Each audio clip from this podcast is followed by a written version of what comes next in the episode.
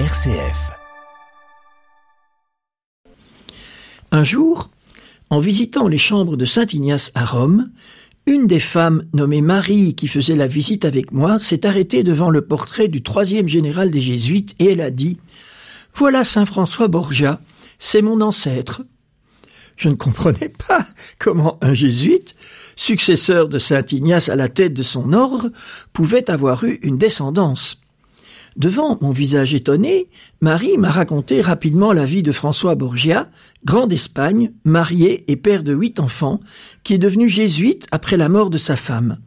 En entendant cette histoire hors du commun, je me suis dit que je devrais un jour lui consacrer un podcast. Et je le dédie à Marie, qui se reconnaîtra.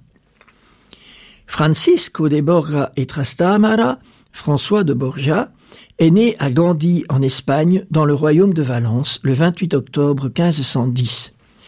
Avec son père Juan Borgia, il est l'arrière-petit-fils du pape Alexandre VI, né Rodrigo de Borgia, un pape qui a laissé un immense parfum de scandale dans l'Église, au point que le nom de Borgia est devenu quasiment synonyme de luxure et de dépravation. La mère de François, Jeanne d'Aragon, quant à elle, est la fille illégitime d'Alphonse d'Aragon, archevêque de Saragosse. Oui, vous avez bien entendu. Hein. Elle est la fille de l'archevêque de Saragosse, bon, hein, qui lui-même est un bâtard du roi Ferdinand le catholique. Alors, je m'arrête là dans les descriptions des turpitudes de la famille de François de Borgia. On voit que il a une ascendance quand même particulièrement chargée, mais cela ne va pas affecter son désir de sainteté et sa capacité de le devenir avec la grâce de Dieu. Et donc je vous raconte tout cela pour vous montrer que même lorsque son histoire familiale est compliquée et entachée de péchés, rien n'empêche une personne d'atteindre les plus hauts sommets de la sainteté. Grâce à François, le nom des Borgia n'est pas seulement attaché à des scandales, il est aussi attaché à l'histoire de la sainteté dans l'Église. En conséquence, même s'il y a dans notre arbre généalogique des blessures et de grands péchés, rien n'empêche que nous devenions des saints, car Dieu a un plan personnel sur chacun de nous, indépendant de ce que nos aïeux ont pu faire. Quelle bonne nouvelle La maman de François est une femme très pieuse, qui lui enseigne la prière et l'amour de Dieu. À l'âge de cinq ans, doué d'une grande mémoire, il étonne son entourage en répétant les homélies qu'il avait entendues et en imitant les prédicateurs. À dix ans, il perd sa maman. C'est alors son oncle maternel, Jean d'Aragon, archevêque de Saragosse, qui s'occupe de son éducation, jusqu'à ce que le jeune François soit appelé à la cour de Charles Quint comme page de l'infante Catherine, sœur de l'empereur. Lorsque Catherine épouse le roi Jean III de Portugal en 1525, François retourne à Saragosse pour étudier la philosophie. En 1528, Charles Quint le rappelle auprès de lui et lui donne comme épouse, en 1529, Éléonore de Castro, une dame d'honneur de sa femme, l'impératrice Isabelle. François et Éléonore auront huit enfants. À la cour, François est de plus en plus apprécié par Charles Quint qui le nomme marquis de Yombay en 1580. En 1530, grand veneur de l'empereur et grand écuyer de l'impératrice. Il lui confie aussi la surveillance de la cour pendant sa campagne victorieuse contre Tunis en 1536. Il lui demande de participer à l'éducation de son fils, l'infant Philippe. Il l'emmène avec lui pendant l'expédition de Provence. C'est là que François assiste le poète Garcilaso de la Vega dans son agonie, ce qui le bouleverse passablement. Peu de temps après, lui-même tombe gravement malade et croit qu'il va mourir. Guéri, il se décide de se confesser et de communier tous les mois. Je vous rappelle qu'à l'époque, la communion fréquente n'était pas du tout habituelle. Un autre événement marque très profondément François Borgia, et il est lié à la mort de l'impératrice Isabelle, décédée le 1er mai 1539. C'était une femme très belle. Charles Quint charge François d'accompagner la dépouille mortelle de sa femme à Grenade.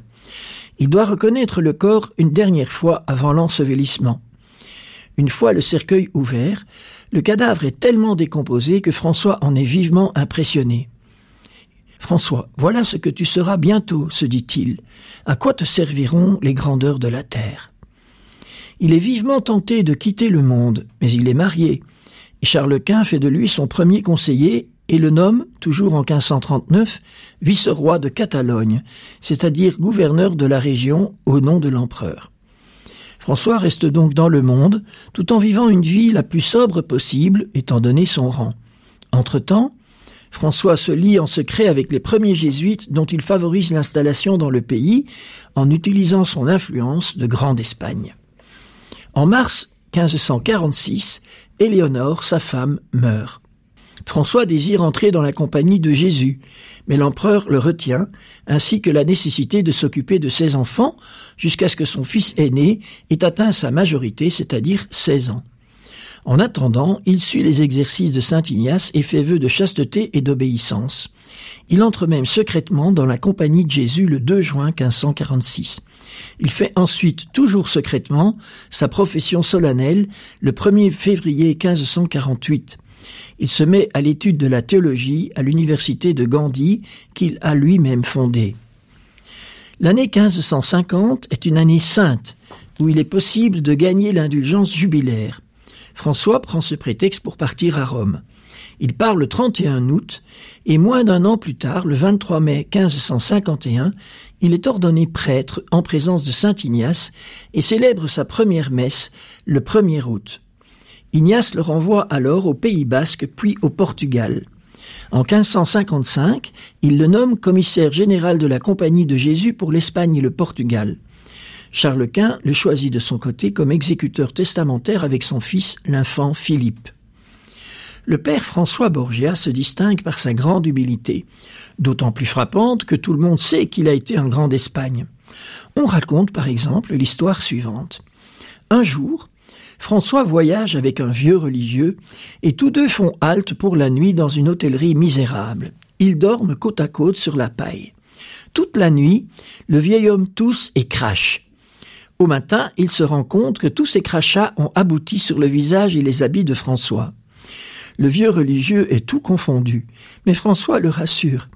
N'ayez pas de peine, lui dit-il, car il n'y avait pas de meilleur endroit pour cracher dans cette chambre que sur moi. voilà. Hein. François signe toutes ses lettres par François Pêcheur. Il lit les lettres qu'il reçoit de ses supérieurs à genoux. Il échappe deux fois au titre de cardinal, une fois en s'enfouillant, l'autre fois grâce à l'intervention expresse d'Ignace. En décembre 1561, il est rappelé à Rome. En juillet 1565, François Borgia, l'homme qui fait tout pour s'abaisser, est élu général de la Compagnie de Jésus. Il succède à Diego Lienes, qui lui-même a succédé à Ignace de Loyola. Il va diriger la compagnie pendant sept ans et s'imposer comme un second fondateur, un vrai père aimé de ses frères. Sous son gouvernement, les jésuites se répandent dans toute l'Europe et dans les missions lointaines. Il se préoccupe de la formation et de la vie spirituelle de ses frères, donne un nouvel élan missionnaire à la compagnie qui se déploie plus largement dans le monde. Il meurt à Rome le 30 septembre 1572 à l'âge de 62 ans. Permettez-moi, pour terminer, de vous laisser le conseil que saint François Borgia donnait dans une lettre datée de 1569 à ses frères jésuites, mais dont nous pouvons nous aussi tirer grand profit. Le religieux qui ne s'exerce pas à la méditation et à l'imitation de Jésus crucifié, celui-là travaillera sans ardeur à la gloire de ce divin Maître. Bien plus, il n'y apportera que lâcheté, et cependant, il ne laissera pas d'être satisfait de lui-même et de mépriser les autres. Quel grand remède pour nos maux que de méditer la croix du Christ.